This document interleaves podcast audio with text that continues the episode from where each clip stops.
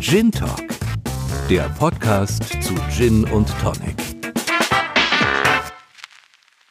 Hallo und herzlich willkommen zu Folge Nummer 13 von Gin Talk, dem Podcast zu Gin und Tonic. Am Mikrofon heute wieder für euch Fabian und Judith. Ja, und wir haben euch äh, wieder ein Interview mitgebracht, diesmal mit Christopher Floker, dem äh, Macher des 315 Upstairs Heidelberg Dry Gin. Und in der Gin-Vorstellung habe ich euch wieder zwei Gins mitgebracht. Äh, einmal einen doch relativ bekannten, und zwar ist es der The London Number One. Ähm, ja, Original Blue Gin hat er noch als äh, Beinamen sozusagen. Und dann, ja, äh, einen irischen Gin, wo ich jetzt wieder mich sehr schwer tue, tue, das wahrscheinlich korrekt auszusprechen, aber ich würde mal sagen, es ist der Drum Shanbo oder Drum Shanbo äh, Gunpowder Irish Gin. Und zu, dem, zu diesen beiden Gins hört ihr dann nach dem Interview mehr in meiner Gin-Vorstellung.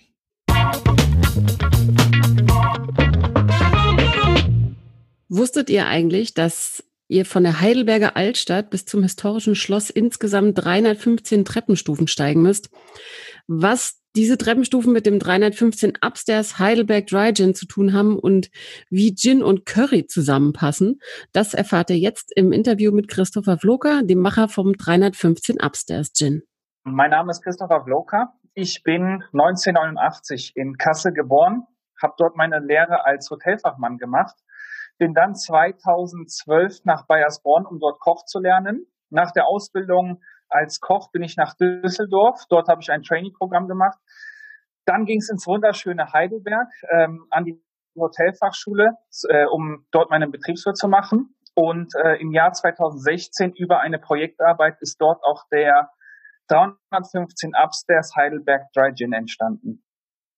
Christopher experimentiert gerne und hat unendlich viele Ideen. Kein Wunder, dass er mit der Zeit auch andere Gin-Varianten und sogar Liköre auf Gin-Basis produziert hat. Also wir haben begonnen mit dem Heidelberger Gin, der kam 2016 auf den Markt. 2017 war dann unser Studium beendet. Das heißt, wir konnten uns voll und ganz auf den Gin konzentrieren nach dem Studium. Ähm, haben den dann 2017 angefangen ja, laufen zu lassen ähm, haben uns Vertriebskanäle gesucht. Ähm, ja, 2017 zur Documenta kam dann der Kassler Gin für meine Heimatstadt. 2018 kam der Mannheimer Square Gin für unsere Partnerstadt. Also wir sind hier in der Region Rhein-Neckar ähm, sehr tief verwurzelt, haben den, wie gesagt, Heidelberg und ähm, Mannheim.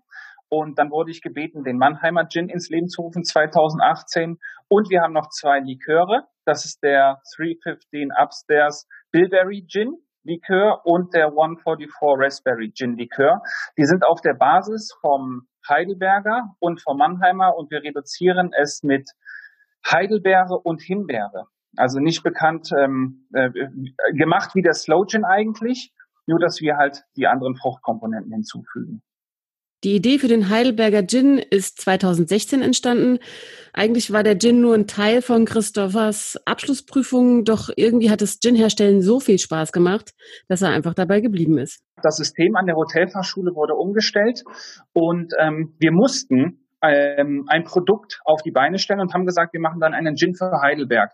Haben uns eine Story ausgedacht. Ähm, wir wollten das Schloss natürlich mit in Betracht ziehen, jetzt aber nicht als Silhouette aufs Etikett gezeichnet, sondern wollten ums Schloss herum eine Geschichte erzählen und sind dann auf die Treppenstufen gekommen und haben gesagt, wir nennen das Ganze 315 Upstairs, weil von der Altstadt bis zum historischen Schloss 315 Treppenstufen führen. So kam der Name zustande. Der Geschmack haben wir uns auch an der Stadt Heidelberg bedient. Das heißt, wir arbeiten mit Heidelbeere und Bergamotte ja, dem, dem Wortspiel aus Heidelberg ähm, und wollten ganz klar etwas fruchtig Florales ähm, auf die Beine stellen. Wir haben die Firma zu zweit gegründet mit mit jemandem, mit dem ich noch studiert hatte. Und ähm, nach dem Studium hat er dann aber gesagt, er würde gerne ja was was anderes machen, zurück nach Frankfurt gehen. Er arbeitet jetzt als ITler in der Hotelbranche und ich habe gesagt, ich führe die Firma weiter fort und würde das gerne ausprobieren. Ein gutes Rezept ist die Grundlage für einen guten Gin. Christopher ist genau das gelungen. Mit seinem Gin konnte er nicht nur bei der Abschlussprüfung überzeugen, sondern äh, ist auch ganz schnell in einigen Regalen bekannter Supermarktketten gelandet. Also wir hatten 2016 dann den ersten Versuch gestartet, hatten die Rezeptur entwickelt, ähm, ja, wie gesagt, fruchtig, floral, habe mir dort Hilfe von meinem alten Küchenchef geholt, der halt ähm, ja eine extreme Ahnung von Kräutern, Früchten, Zusammensetzungen hatte. Habe ihn gefragt, was könnten wir da und da machen. Da hat er mir dann noch ähm, kleine Ratschläge gegeben, ähm, was wir alles so reinpacken könnten. Und äh, mit dem fertigen Rezept sind wir dann zur Brennerei gegangen. Wir arbeiten mit der Edelobstbrennerei Bauer zusammen und ähm, haben dort mal den Gin, die Zutaten dann eingelegt, das Ganze mazeriert. Das, ähm, zu Beginn haben wir das Ganze 48 Stunden mazeriert, bis es dann destilliert wurde, den Reinalkohol auf circa 60 Prozent mit Wasser reduziert und dann destilliert. Ähm, der Gin hat uns von Anfang an sehr gut geschmeckt. Kleinigkeiten wurden geändert. Wir hatten dann das, ähm, die Heidelbeeren nochmal um 10, 15 Prozent erhöht, die Heidelbeeren gemixt, wir hatten die im Ganzen reingegeben. Und das waren dann so kleine, kleine äh, Änderungen, die wir vorgenommen haben. Also da waren wir wirklich sehr zufrieden mit dem, mit dem Anfangsrezept, hatten 100 Flaschen, 100 Flaschen mh, destilliert und abgefüllt und haben das dann am Projekttag an der Hotelfachschule vorgestellt. Das heißt, ähm, das war im September 2016, da mussten wir dann das Pro äh, Produkt vorstellen, ähm, den Namen erklären, das Ganze wurde benotet und ähm, ja, und sind dann nach im ja, Oktober, November ging es dann so richtig los, dass wir zu den großen ähm, Händlern gegangen sind und dort gelistet wurden. Das heißt, dass äh, so richtig reingestürzt haben wir uns November, Dezember 2016 äh, pünktlich zum Weihnachtsgeschäft. Also wir haben ganz klar gesagt, wir wollen da so ein bisschen auf den Zug aufspringen. Ähm, ja, die ganz großen Marken äh, sind so 2010, 2011, ähm, glaube ich, hat das Ganze so richtig begonnen.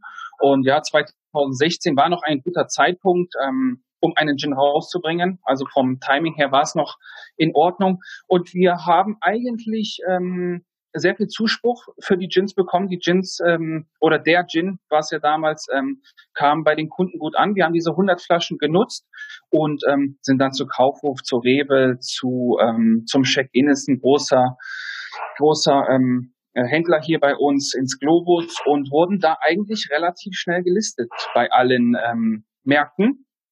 Und klar, natürlich, es gibt immer wieder Märkte, die sagen, ah ja, den Gin weiß ich nicht, ob wir den hier brauchen, aber im Großen und Ganzen wurde das wirklich super angenommen und damit waren wir sehr, sehr zufrieden. Die Zutaten im 315 Upstairs Gin haben natürlich auch mit Heidelberg zu tun, beziehungsweise äh, die in den anderen Gins mit Mannheim und mit Kassel. Und ähm, im Heidelberger darf natürlich die Heidelbeere nicht fehlen. Also der Heidelberger Gin, ich fange mal an, wie, wie das Ganze begonnen hat. Der Heidelberger Gin sind die ganz klaren Kopfnoten die Heidelbeere, die Bergamotte, Zitronengras, Kaffee, Limette und Rosenblüte. Bei Mannheimer ist es die Himbeere, die Brombeere, Grapefruit, Lavendel. Und beim Kassler ähm, ist die Geschichte etwas ausgefallener. Mm, das war die Bitte vom Kaufhof in Kassel. Vormann Schabitz, der ist der dort Abteilungsleiter und hatte uns gebeten, einen Kassler Gin zu machen, weil er auch das Ganze so ins Rollen gebracht hat. Ähm, das war so unser erster großer Abnehmer. Und der Deal war dann, wenn das Produkt gut anläuft, ähm, machen wir für Kassel einen Gin. Kassel hat den größten Bergpark Europas, wo das Wahrzeichen der Herkules ist. Der Herkules musste zwölf Heldentaten erfüllen, um ein Halbgott zu werden. Deshalb haben wir gesagt, wir packen für jede Heldentat des Herkules eine Zutat rein und sieben mediterrane Kräuter, um die äh, Heimattat des Herkules so ein bisschen zu verbinden. Äh, der setzt sich zusammen aus Rosmarin, Thymian, Basilikum, Granatapfel. Also der, Her der Herkules hält drei goldene Äpfel in der Hand und deshalb haben wir gesagt, dann packen wir Granatapfel noch dazu. Ähm, aus dem Kasseler Bergpark ist etwas Sanddorn drin, äh, auch die Rosenknospe, womit wir wirklich sehr gerne zusammenarbeiten und äh, Lorbeer. Ja, und ähm, bei den Likören ist es so, wir nehmen das Destillat, also wir destillieren den Heidelberger und den Mannheimer Gin. Das Destillat hat dann 85, 88, 90 Prozent und geben dort Heidelbeere beziehungsweise die Himbeere dazu. Ähm, das Ganze wird noch mit etwas Zitronensaft und äh, etwas ähm, Bindemittel, also Glucose gebunden. So, und jetzt geht's ans Probieren. Solltet ihr den Heidelberg Gin dabei haben, dann notiert euch am besten den Perfect Surf Tipp von Christopher und das Rezept für einen Cocktail mit dem Mannheimer Gin. Ja, also da ich gelernter Koch bin, ähm, äh, habe ich es immer sehr gerne schön angerichtet. Das heißt, ich nehme gerne ein Kristallglas, ein Volleiswürfel, damit das Produkt nicht zu schnell verwässert, ähm, fünf bis sieben CL Gin und dann gießen wir das Ganze mit Fever Tree Mediterranean auf. Das äh, ähm, harmoniert sehr gut. Und ähm, die Sachen, die in der Flasche sind, lege ich gerne auch ins Glas. Das heißt, eine Heidelbeere, eine Limettenzeste, etwas Zitronengras zum Umrühren, eine Rosenknospe und eine Minzknospe. Und ähm, ich finde, das ist ein, ein schönes Bild und das Auge trinkt definitiv mit. Ähm, ja, also zum Mannheimer fällt mir sehr spontan einer ein, ähm, den wir jetzt auch für ein Restaurant zusammen entwickelt haben. Das sind 7 CL vom Mannheimer Square Gin, 3 CL Zitronensaft, 2 CL Grapefruit Sirup, hm, ein Esslöffel Himbeermarmelade. Das Ganze wird geshakt, abgeseit und mit Soda aufgegossen, mit Himbeeren ähm, garniert und kann getrunken werden. Wer mag, äh, kann auch das Ganze mit Eiweiß aufshaken. Ähm, ist nicht jedermanns Geschmackssache. Ich finde, es macht das, das, äh, den Cocktail sehr samt und, und angenehm. Ähm, wenn man Eiweiß-Fan ist, einfach noch dazugeben. Wenn man kein Eiweiß-Fan ist, einfach weglassen. Könnt ihr euch Gin in Verbindung mit Currywurst vorstellen? Christopher kann sich das sehr gut vorstellen und hat sich deshalb ein Konzept für ein Gin- und Curry-Tasting überlegt. Also Gin and Curry war wie folgt. Ähm, auf die Idee kam ich, ähm, wieder mein alter Chef, der einen Erdbeerketchup gekocht hatte. Hört sich total abgefahren an. Ich habe ihn probiert, es hat unglaublich geschmeckt. Ähm, und dann dachte ich, okay, so ein kleines Event für unsere Kunden zu machen, ähm, was schmeckt denn allen Leuten? Ja, also ich bin Riesenfan von Gin Tonic und Riesenfan von Currywurst. Und so ziehen wir auch das Ganze auf. Ähm, wir kochen einen, ähm, eine Currysoße ähm, auf Basis von Tomatenmark, äh, ähm, Schalotten, Cola und ähm, das, lassen das Ganze reduzieren und geben dann die Geschmacksrichtungen aus unseren Gins dazu. Das heißt, die Heidelbeere aus dem Heidelberger Upstairs, die Himbeere aus dem Mannheimer Square Gin und Granatapfel aus dem Casala Gin und ähm, variieren so zu jedem Gin Tonic eine individuelle Currysoße, die mit unterschiedlichen Würsten serviert wird. Also bei unseren letzten Events hatten wir zum Heidelberger Upstairs Gin eine Oberländer serviert, das heißt eine Bratwurst ohne Darm, eine Merquez zum Kassala, Granatapfel und Merkes hat sehr, sehr schön harmoniert. Ähm, und eine grobe Bratwurst vom Duroc-Schwein zur Himbeercurrysoße. Und ähm, ja, das Event ist immer extrem schnell ausverkauft. Wir machen das oft in Wiesbaden im Loftwerk. Ähm, wollen das äh, eigentlich wollten wir es dieses Jahr auch auf einem Schiff in Heidelberg machen. Ähm, ja, Corona hat uns da so ein bisschen in die Karten gespielt, aber ähm, ich denke nächstes Jahr können wir das auf jeden Fall in Angriff nehmen. Und ähm, ja, die Leute, die Leute sind immer sehr, ähm, ähm, äh, sehr offen und ähm, denen gefallen diese Events. Und ähm, deshalb sind wir auch daran, jetzt die Soßen abzufüllen und zu vermarkten. Äh, da suchen wir jetzt einen Produzenten, der uns ähm, nach unserer Rezeptur die Soßen abfüllt, weil die Kunden einfach gefragt haben, äh, äh, wo und wann sie die Soßen kaufen können, weil die ja ganz gut ankamen, würde ich mal sagen. Ideen für neue Gins gibt es viele. Manche entwickelt Christopher weiter, andere nicht. Wir dürfen also davon ausgehen, dass es immer mal wieder neue Gins geben wird. Nee, es gibt, es, es gibt extrem viele Ideen, die einfach gesammelt werden müssen. Die eine ist besser, die andere ist schlechter. Ähm, das ist so, ja, das ist das, was mir besonders viel Spaß macht. Deswegen macht es mir auch extrem viel Spaß, eine Sonderedition auf den Markt zu bringen. Das, das Grundrezept steht, das kann immer ein bisschen abgeändert werden, um den Leuten einfach immer wieder was Neues zu zeigen, neue Geschichten erzählen zu können. Und ähm, ja, deswegen ähm, ist das Ganze, finde ich, extrem spannend. Und ähm, du hattest schon gesagt, die Currysoße ist jetzt das nächste, was von uns kommt und äh, ein Tonic Water. Also wir sind jetzt an der Rezeption am Tonic Water. Wir haben schon ein paar Proben ähm, zusammengestellt, also Rezepturen, ähm, und müssen da jetzt einfach das Richtige raussuchen und dann soll das ähm, auch dieses Jahr definitiv auf den Markt kommen. Also Tonic und ähm, die Currysoßen ist die Planung für 2020 ebenfalls auf den Markt zu bringen. Das war's mit unserem Interview mit Christopher Vlocker, dem Macher des Heidelberg Dry Gins. Wer noch mehr über den Heidelberg Gin oder die anderen Gins von Christopher erfahren möchte, äh, findet ihn mit Sicherheit im Web und auf Social Media.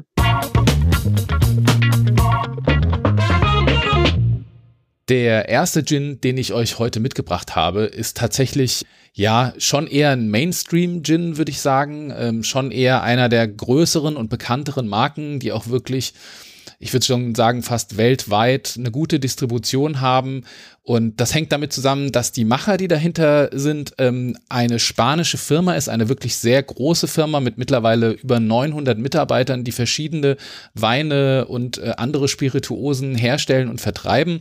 Und die Rede ist vom The London Number One. Und dahinter steckt die ähm, ja, Bodega González Bias oder Bias aus Jerez de la Frontera.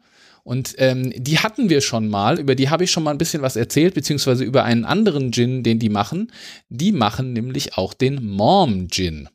Und den haben wir schon in Folge 5 vorgestellt. Also wenn ihr was vom Mom Gin, sozusagen der Schwester hier vom London Number One hören wollt, dann äh, kann ich euch nochmal Folge Nummer 5 ans Herz legen.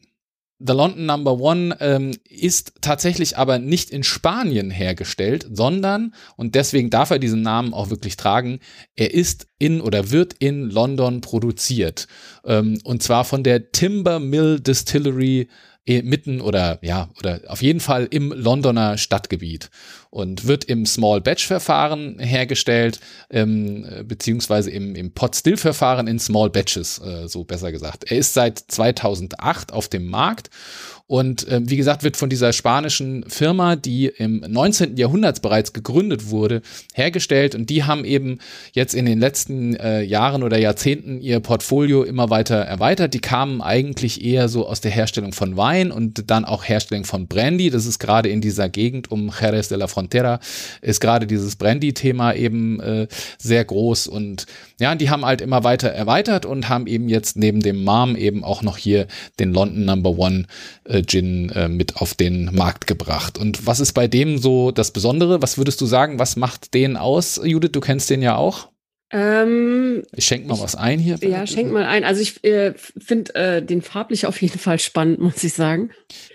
Ähm, aber ansonsten, ich weiß leider ehrlich gesagt gar nicht mehr, äh, wie er schmeckt. Ist schon ein bisschen länger her. Ich erinnere mich nur, dass ich ihn schon ganz oft im Supermarkt gesehen habe. Also einfach einer der, der ersten, die man so wahrgenommen hat, als so der Gin-Hype anfing. Also du hast ja die blaue Farbe schon angesprochen. Die kommt nicht durch irgendein Botanical, das dem Ganzen hinzugefügt wird, sondern das ist ein Gardenienextrakt. Also da, da werden Blüten der Gardenienpflanze werden dort äh, so äh, verarbeitet, dass es eben so, so einer ganz leicht bläulichen Färbung kommt. Am Anfang würde man vielleicht denken, wenn man die Flasche kauft, naja, da haben sie einfach eine, eine blaue Flasche genommen, wie jetzt ähm, ja, bei einem, äh, ähm, ja, gibt ja viele, die auch blaue Flaschen haben und dann ist aber der Gin klar. In dem Fall ist aber die Flasche klar und der Gin hat so eine leichte äh, bläuliche Färbung. Und das kommt eben durch dieses Gardenien-Extrakt. Ist es wie beim Illusionist dann? Also verändert sich der Gin, wenn du Tonic reinmachst? Also nicht so stark. Ähm, ich glaube, du kannst mit, mit, gewissen Zutaten, ich glaube, wenn du nur Tonic nimmst, dann äh, kriegst du nicht mehr als jetzt unterschiedliche Blautöne, je nachdem, wie intensiv eben oder wie viel Gin und wie viel Tonic du nimmst. Aber dass du da jetzt irgend so ein Lila noch äh, bekommst oder so, das, das passiert bei dem jetzt eher nicht so.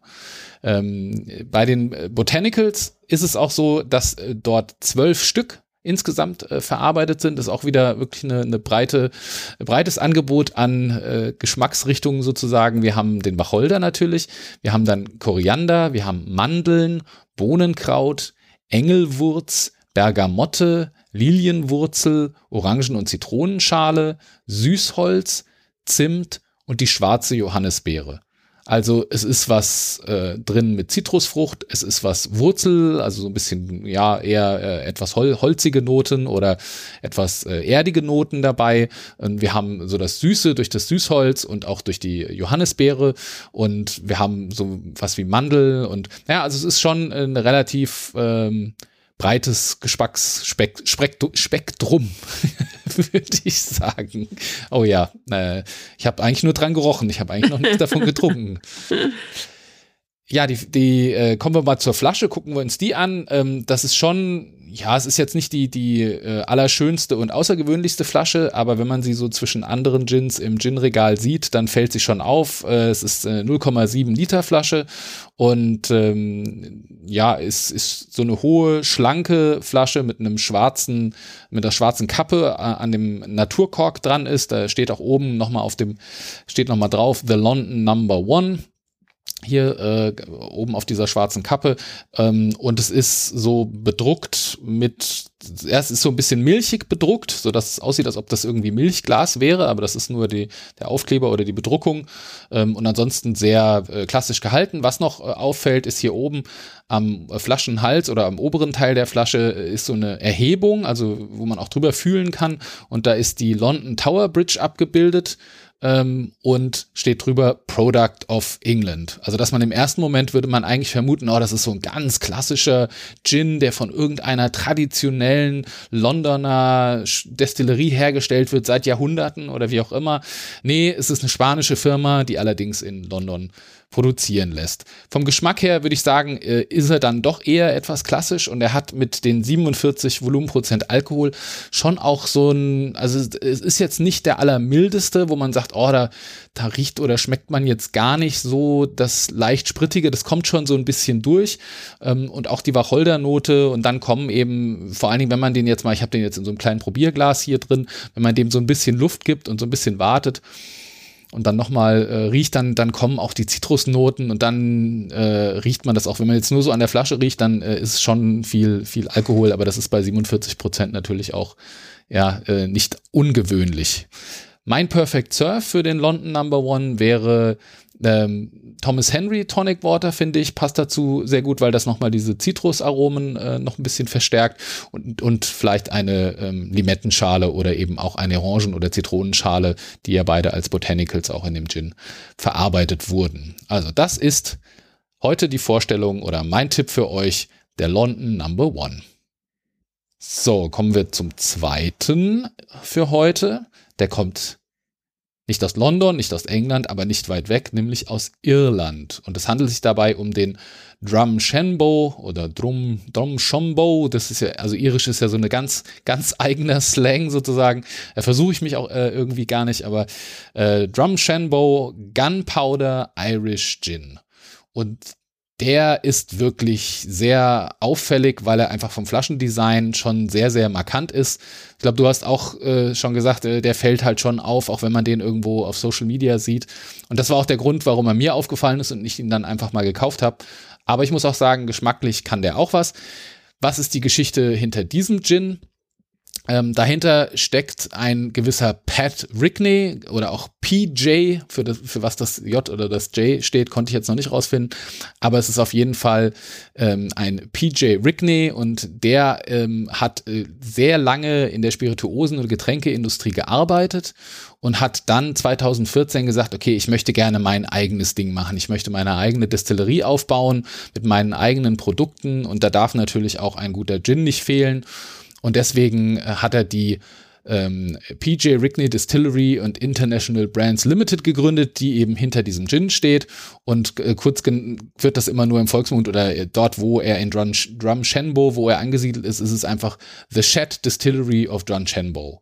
Ähm, weil das äh, eine Distillerie ist, die zwar 2014 neu aufgebaut wurde, aber doch sehr traditionell. Also ich habe da Fotos gesehen und wenn man so die Geschichte bisschen liest, dann hat er wirklich versucht, das so authentisch und ähm, ja, alles auf reine Handarbeit mit großen Kupferkesseln und äh, die Destille, also der, das Haus, in dem das ist, ist äh, so mit Backsteinen und also alles wirklich sehr, als ob es diese Distillerie schon seit 100 Jahren gäbe. Ich glaube, wenn man da reinkommt und das alles sieht, denkt man, wow, äh, wo bin ich hier an einem geschichtsträchtigen Ort gelandet?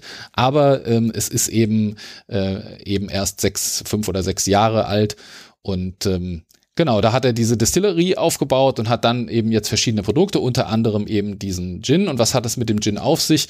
Ähm, Mr. Rigney war einer, der wahrscheinlich aufgrund seiner Tätigkeit in der Spirituosenindustrie, ähm, der hat ähm, ja für namhafte Spirituosenhersteller gearbeitet und ist in der ganzen Welt herumgekommen und hat für seinen Gin die Botanicals aus aller Herren Länder mitgebracht. Also auf der Website kann man dann lesen, woher die Botanicals alle kommen. Zum Teil auch, ich glaube, die Angelika-Wurzel kommt aus Deutschland und dann hat er Sachen aus, äh, aus China, äh, aber auch aus Indien und ähm, also von überall her, natürlich auch aus Irland, weil ihm das auch sehr wichtig war, schreibt er, dass er eben die fremden Welten mit der heimischen Welt äh, Irlands verknüpfen wollte und so ist eben dieser Gin entstanden und ähm, als Zitat äh, wird gelesen, gelesen, der die neu, diese neuen äh, Länder, die er bereist hat und woraus er die Botanicals mitgebracht äh, hat, ist The Curious Journey of a Curious Mind. Also die neugierige Reise eines neugierigen Geistes. Und ähm, ja, und, und so kam es eben zu diesem Gin. Die Botanicals, die er dann letztendlich in diesem Gin verarbeitet hat, sind auch hier zwölf Stück, nämlich Wacholder, Koriandersamen, Angelika-Wurzel, Mäde süß, Hast du schon mal von Mädesüß gehört? Tats tatsächlich schon, aber ich weiß ehrlich gesagt nicht mehr, was es ist. Also ich kann es auch nicht genau, äh, bin jetzt nicht so der Botaniker, ähm, aber ich fand von den, äh, ja, von den Dolden, die diese, diese Pflanze hat, sieht es ein bisschen so aus wie Holunder und hat wohl auch so ein bisschen was Süßliches und ja, also ähm, man kann das mal googeln und findet auf Wikipedia dazu ein bisschen mehr. Ich fand das ganz interessant, weil das ist jetzt nicht ein Botanical, was einem so oft unterkommt. Also Mäde, süß. Dann hat er Kümmel, Kardamom, Sternanis, Iriswurzel, die Kaffir-Limette. Das ist auch ganz interessant. Das ist eine spezielle Limettenart, die sieht total buckelig aus.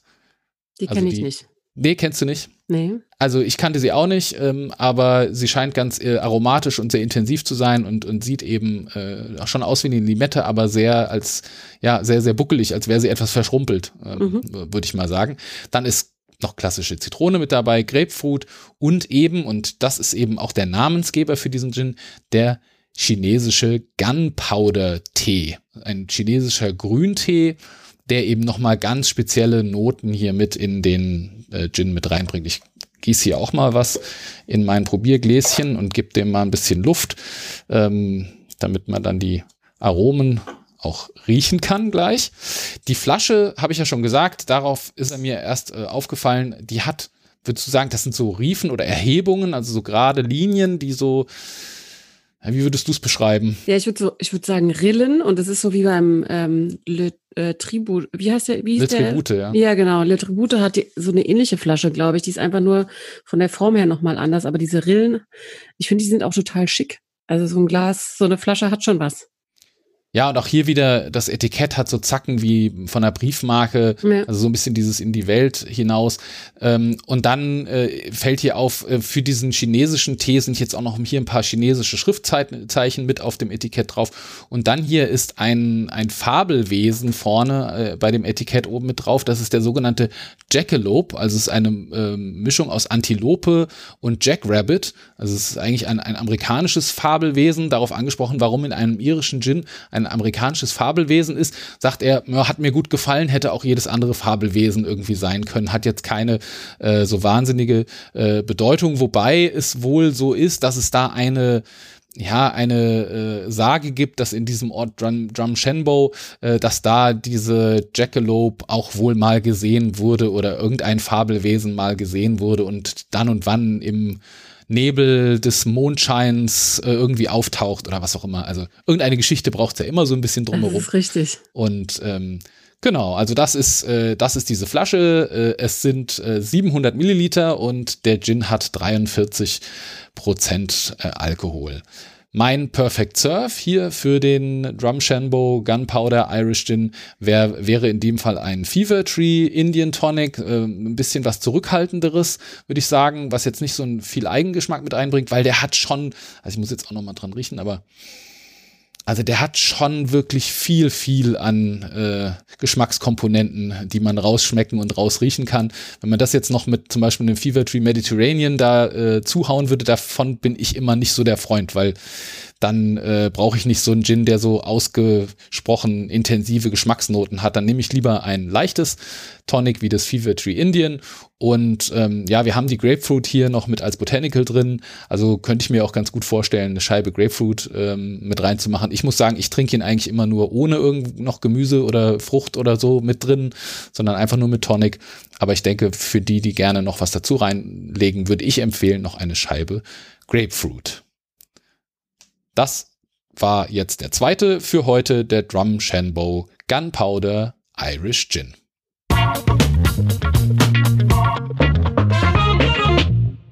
Jetzt äh, startet ja bald die Ferienzeit und ähm, ich habe im Februar zu meinem Geburtstag eine Tour durch eine Distillerie geschenkt bekommen und zwar durch die Duke Distillerie äh, von meinem Liebsten und ähm, ja, ich hoffe sehr, dass äh, das klappen wird, weil wir fahren nach Bayern äh, und da ist ja München nicht weit und ähm, ich bin gespannt, weil ich habe sowas noch nie gemacht. Ähm, aber du hast mir irgendwann mal berichtet, dass du sowas schon mal gemacht hast. Also ich kann dir nur sagen, wenn ihr da seid in der Nähe und ihr habt irgendwie die Möglichkeit, das im Zeitplan unterzubringen, macht das. Macht es nicht morgens, äh, weil natürlich eine Führung in der Distillerie mit Verkostung auch bedeutet, dass man da wirklich dann eins, zwei, drei Sachen äh, verkosten sollte. Also sollte man dann vielleicht eher gegen Nachmittag, Abend machen äh, und sich überlegen, wie man dann sicher wieder zum Hotel oder wie auch immer kommt. Aber ich hatte die Gelegenheit mal in Hamburg, in Altona, bei Jinsul so eine Verkostung und Führung und ja, so wie so ein Mini-Seminar mitzumachen. Ähm, da war ich eingeladen von jemandem, der mir das geschenkt hat und ähm, war da auch, weil ich sowieso äh, eher mit den Öffentlichen unterwegs war, äh, dann dort vor Ort und das hat einen riesen Spaß gemacht, muss ich sagen. Also ich habe da, da noch mal richtig viel über das Thema Gin und Herstellung und so weiter gelernt aber auch diese Geschichte hinter dem Jinsul und äh, was die da alles so machen und so weiter und so fort. Und ich glaube, das gibt's ja in immer mehr Destillerien, Brennereien, dass, dass die solche Führungen oder solche Events veranstalten. Und da kann ich wirklich jedem nur raten, wenn ihr irgendwie eine spannende Brennerei bei euch in der Nähe habt, die auch was zum Thema Gin vielleicht machen, aber auch zu anderen Spirituosen, ähm, macht da mal ein Event mit, fahrt da mal hin. Jetzt gerade in der kommenden Ferienzeit eignet sich das vielleicht. Also kann ich wirklich nur jedem ans Herz legen. Oder? Also du hast es auch voll auf dem Programm, oder? Ich habe es auf dem Programm. Wenn es irgendwie reinpasst, will ich das unbedingt machen, ja. Also ich kann es nur empfehlen. Und ähm, ja, natürlich ist es dann schön, wenn, äh, wenn man noch das entsprechende Wetter hat und äh, vielleicht irgendwie auch noch draußen am Ende den Ausklang genießen kann mit einem schönen Gin und Tonic. Aber auch wenn ihr jetzt nicht in den Ferien irgendwo einen Brennereibesuch macht, sondern irgendwo schön im Urlaub äh, unterwegs seid, vielleicht jetzt trotz äh, der Corona-Zeit irgendwo, vielleicht in Deutschland, ja, äh, ich habe jetzt gesehen äh, oder am eigenen Leib erfahren, dass der Urlaub in Deutschland doch äh, ganz schön ähm, ja beliebt, sich Beliebtheit erfreut. Es ist ganz schön schwer, noch irgendwo in den spannenden äh, Orten was zu bekommen aber vielleicht sitzt ihr dann irgendwo oder auch auf der heimischen Terrasse bei einem schönen Gin und Tonic und ähm, genießt es. Und vielleicht haben wir euch mit einem der Gins, die wir in den letzten 13 Folgen äh, schon vorgestellt haben, ja vielleicht auch einen geliefert, den ihr dann trinken könnt und denkt ein bisschen an uns und äh, prostet auf uns. Äh, wir denken auf jeden Fall an euch und äh, werden den ein oder anderen Gin Tonic genießen, oder? Genau, das machen wir auf jeden Fall. Dann in diesem Sinne, danke fürs Zuhören und äh, ja, wir freuen uns äh, euch wieder begrüßen zu dürfen zu Folge Nummer 14. Macht's gut, bis dann. Ciao, ciao.